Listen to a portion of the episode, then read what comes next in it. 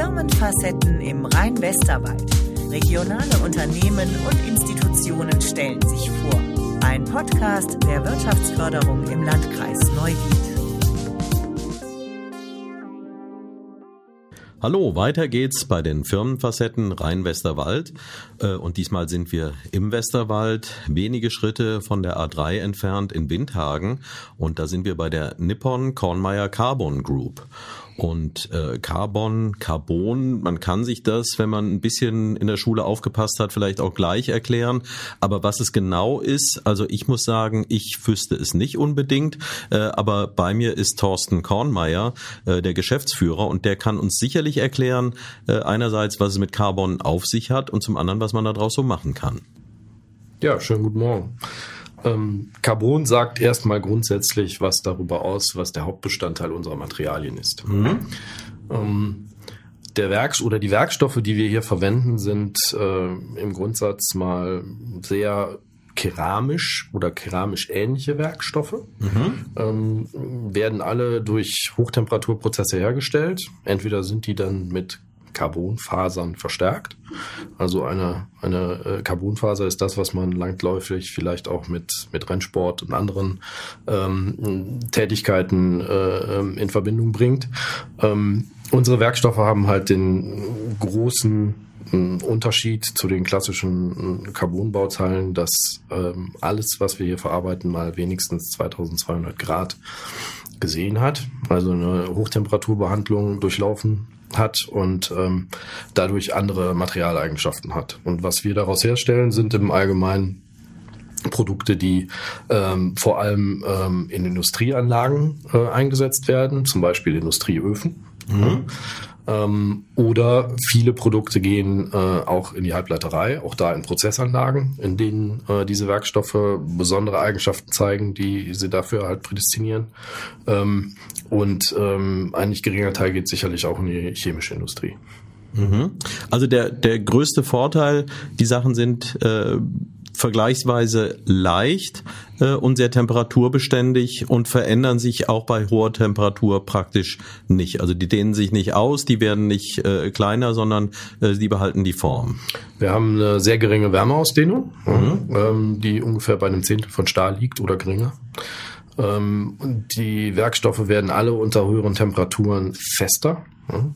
Ähm, all das prädestiniert sie im Gegensatz zu vielen Stellen, die man sonst so äh, auch in niedrigeren Temperaturbereichen einsetzt, Zeit für Hochtemperaturanwendungen. Ich sage immer, wir fühlen uns wohl ab 1200 Grad. Alles, was darüber passiert, das ist unsere Welt. Mhm. Und äh, da gibt es natürlich gerade auch in den Hochtechnologien heutzutage relativ viele Anwendungen, die nach sowas ähm, einfach ähm, oder auf, auf sowas angewiesen sind. Okay, Hochtechnologie, industrielles Umfeld. Ähm, es gibt äh, Hochtechnologie verbindet man heute ja auch sehr viel und intensiv mit IT. Und es gibt hier so in der Firmengeschichte, ich habe vorher schon mal so ein bisschen reingeschaut, äh, so eine gewisse Parallele zu den großen IT-Unternehmen, die international international erfolgreich sind, äh, was hier die Gründung des Unternehmens anbelangt. Das war, glaube ich, Ihr Vater, der das seinerzeit äh, an den Start gebracht hat. Äh, vielleicht können Sie da mal kurz erläutern, wie ist das damals losgegangen, wann und wie? Also die Firma hat mein Vater zusammen mit einem Kompagnon äh, 1968 gegründet. Mhm. Ähm, war nicht ganz unbeleckt, was den Graphit anging. Ja. Also ähm, hat vorher schon in seiner beruflichen Tätigkeit vorher in einem herstellenden Unternehmen äh, gearbeitet, was solche Werkstoffe damals schon hergestellt hat.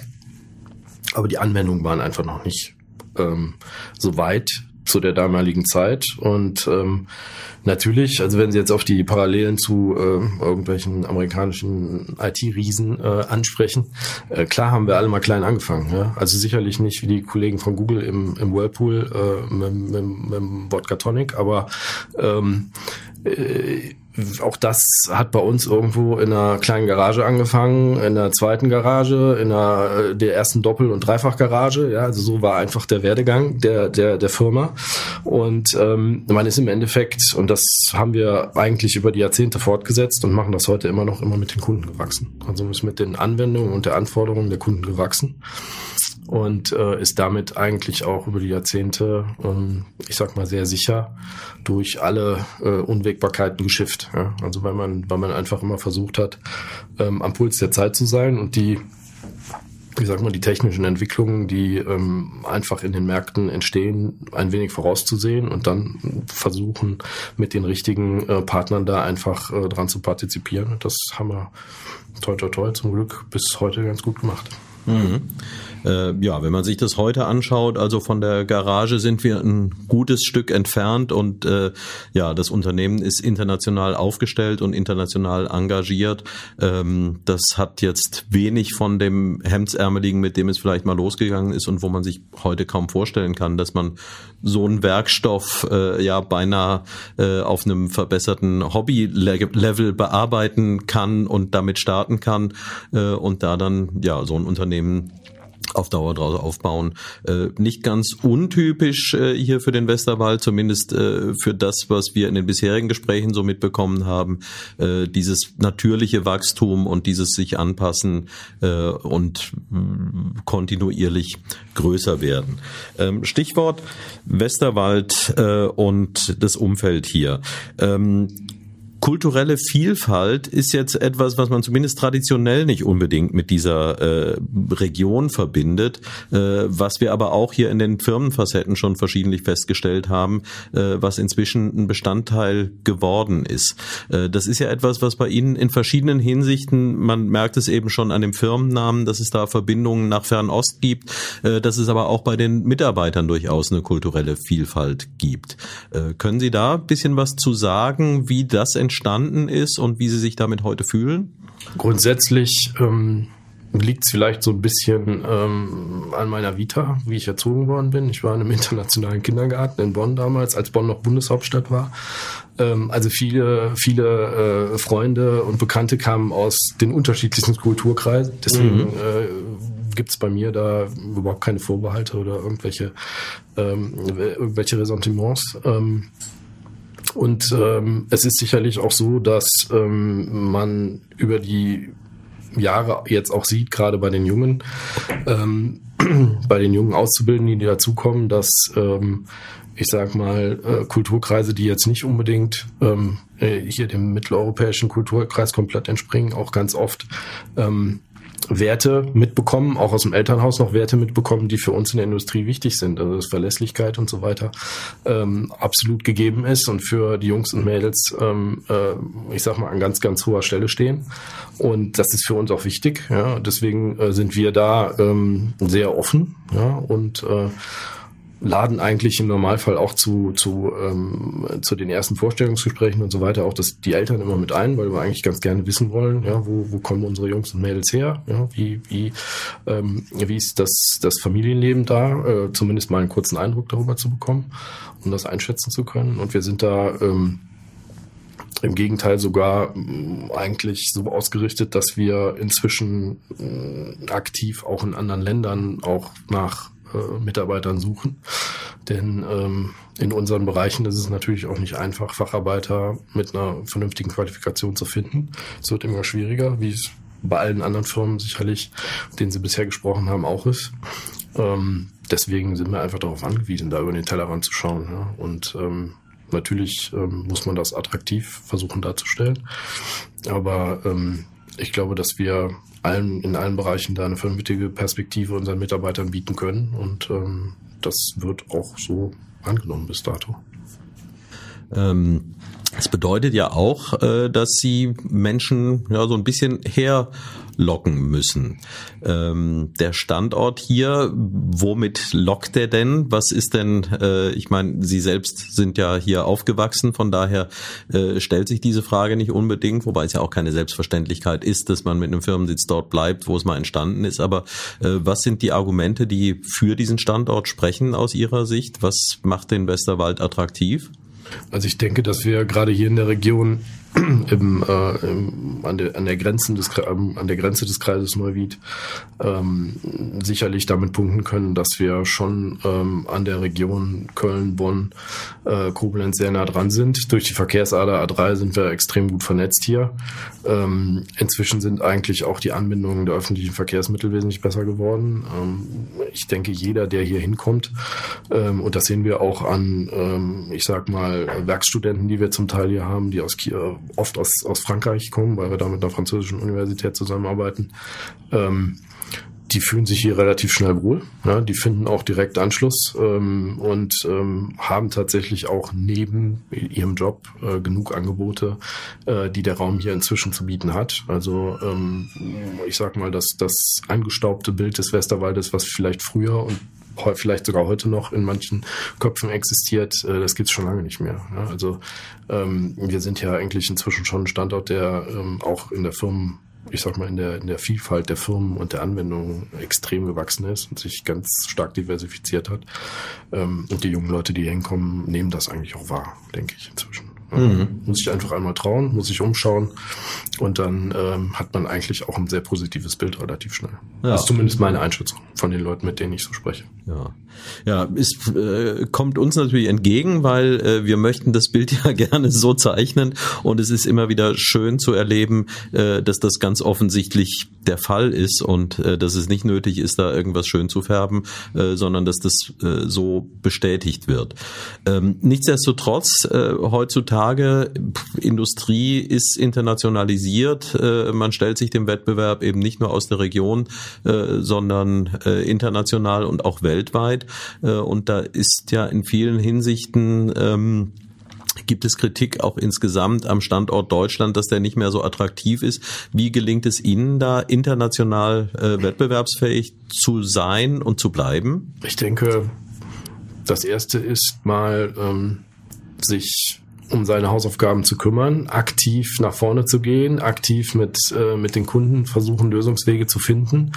Ähm, vielleicht auch um die eine oder andere Hürde herum. Äh, ich möchte sagen, bisher haben wir das eigentlich immer ganz gut geschafft. Die Unterstützung, die äh, man von Ämtern und Behörden bekommt, ist, wenn man sie dann aktiv nachfragt, oft auch gar nicht so schlecht, wie immer wie es immer äh, äh, pro propagiert wird, möchte ich mal sagen. Ähm, gerade so Sachen wie ähm, oder gerade die Landkreise, wenn wir uns jetzt hier gerade unterhalten, mhm. ähm, sind da sehr aktiv, versuchen halt in ihrem in ihren äh, in ihren äh, Möglichkeiten da äh, Aktivitäten zu starten und äh, ähm, von daher sehe ich das gar nicht so negativ, wie das im mhm. Allgemeinen immer äh, gesprochen wird. Ich glaube auch, dass dass viele Sachen nicht unbedingt nur die Bundesrepublik Deutschland sind, sondern auch die Europäische Union und Regularien, die aus der Europäischen Union kommen. Ne? Ja. Ähm, also man, man bricht das dann immer sehr schnell auf seine Regierung runter. Aber summa summarum muss ich sagen, hält uns das momentan nicht unbedingt von Geschäften ab. Mhm. Wir haben ein sehr gutes USA-Geschäft, wir haben sehr gute, äh, ein sehr gutes Asien-Geschäft. Ähm, ich würde aus Erfahrungen, die ich mit unseren Japanern mache, sicherlich sagen, dass es schlimmere Länder gibt wie Deutschland, was Regularien und Exportbestimmungen und so weiter angeht. Ja. ähm, von daher ähm, sehe ich persönlich das gar nicht so negativ. Natürlich wäre ein freier Handel in der ganzen Welt viel schöner für alle, aber ähm, ich sag mal, das werden wir, äh, werde ich wahrscheinlich nicht mehr erleben. Von daher äh, äh, muss man einfach mit den mit den Unwägbarkeiten, die es da manchmal gibt, leben. Und ähm, aber es hält uns tatsächlich nicht in irgendeiner Weise von Wachsen. Ja. Aber ist es auch ein, ein Qualitätsthema? Denn ähm, ich denke mal, im Preis ist man wahrscheinlich mit dem Standort nicht unbedingt so wettbewerbsfähig. Ähm, aber haben wir verschiedentlich hier bei den Firmenfacetten schon gehört, äh, dass Unternehmen auch einfach damit punkten konnten, dass sie sagten, ja, wir können Standards erfüllen, äh, die nicht überall so zwingend erfüllbar sind. Ich glaube nach wie vor, dass wir hier in Deutschland ähm, schon den Segen eines sehr äh, multidisziplinären ähm, Denkens haben. Ja. ja. also wenn ich einfach unser Team sehe aus deutschen Ingenieuren, französischen Ingenieuren, äh, und Doktoren, die ich sag mal, eigentlich jeden Tag immer über den Tellerrand gucken ja. Ja, und sich auch auf der Basis austauschen. das finde ich in vielen anderen Ländern nicht so. Also meine Erfahrungen, die zum Beispiel aus China, äh, die ich in China gemacht habe, sind, ja, es gibt da sehr versierte Leute, aber in ihrem Fach.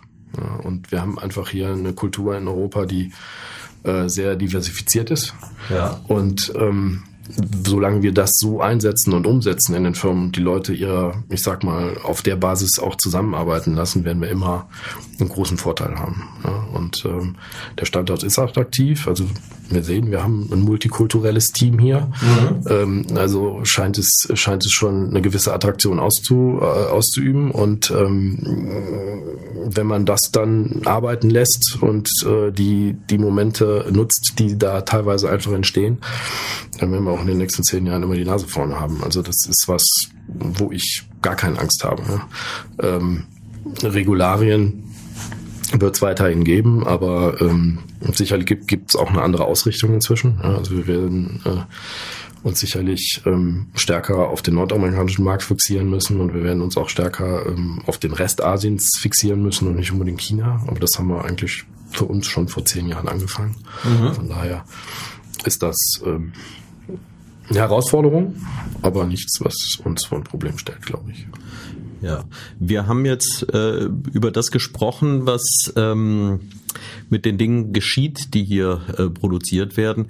Äh, so eine ganz klare Vorstellung fehlt dann zum Teil aber doch noch. Also vieles davon, wenn es im industriellen Einsatz ist, äh, berührt einen im Alltagsleben äh, wahrscheinlich eben auch nur indirekt, weil das, was hier rauskommt, dann in Maschinen eingesetzt wird, die dann wieder etwas produzieren, äh, was äh, Teil eines anderen Dinges ist, was ich dann irgendwann mal in der Hand halte und wo ich vielleicht gar nicht mitbekomme, an welcher Stelle kommt denn da ähm, tatsächlich das Produkt äh, von äh, Kornmeier zum Einsatz.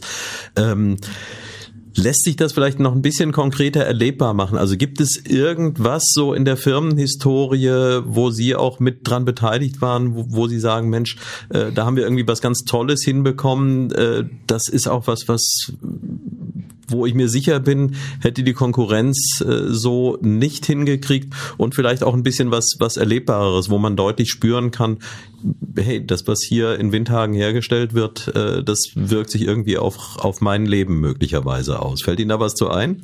Ja, es gibt auch schon Beispiele.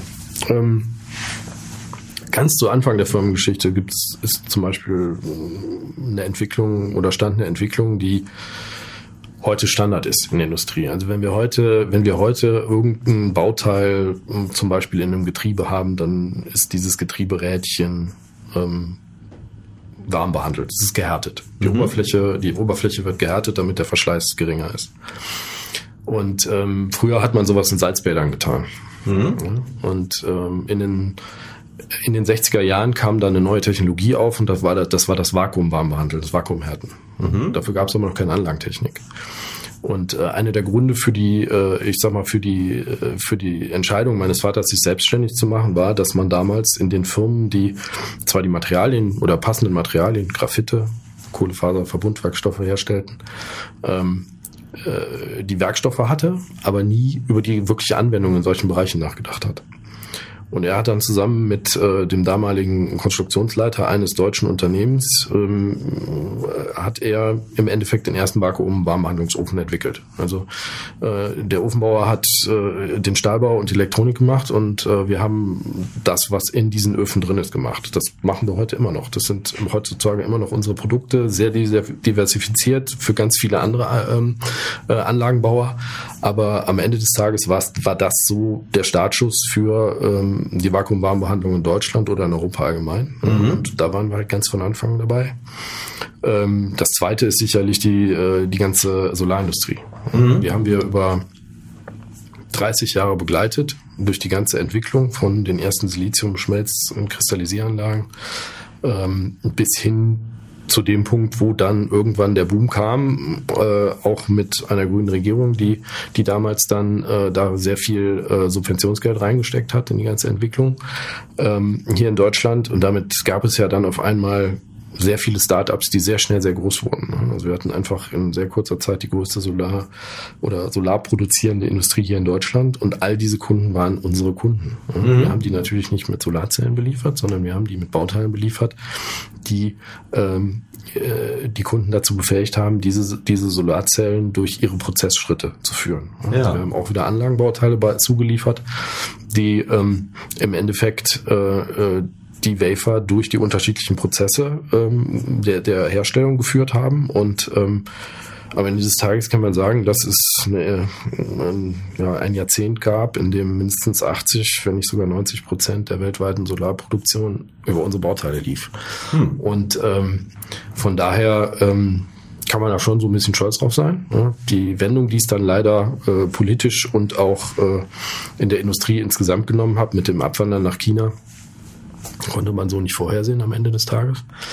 Ähm, aber das war äh, zum Beispiel so ein zweiter Punkt, den man da irgendwo rausstellen kann. Ne? Ja. Wie gesagt, Sie haben es schon, Sie haben es schon äh, schon angesprochen. Sehen tut man unsere Pro Produkte als als Endverbraucher nicht. Ja? Also das, was der Endverbraucher meistens mit einem Stück Graphit noch in Verbindung bringt, ist ein Bleistift.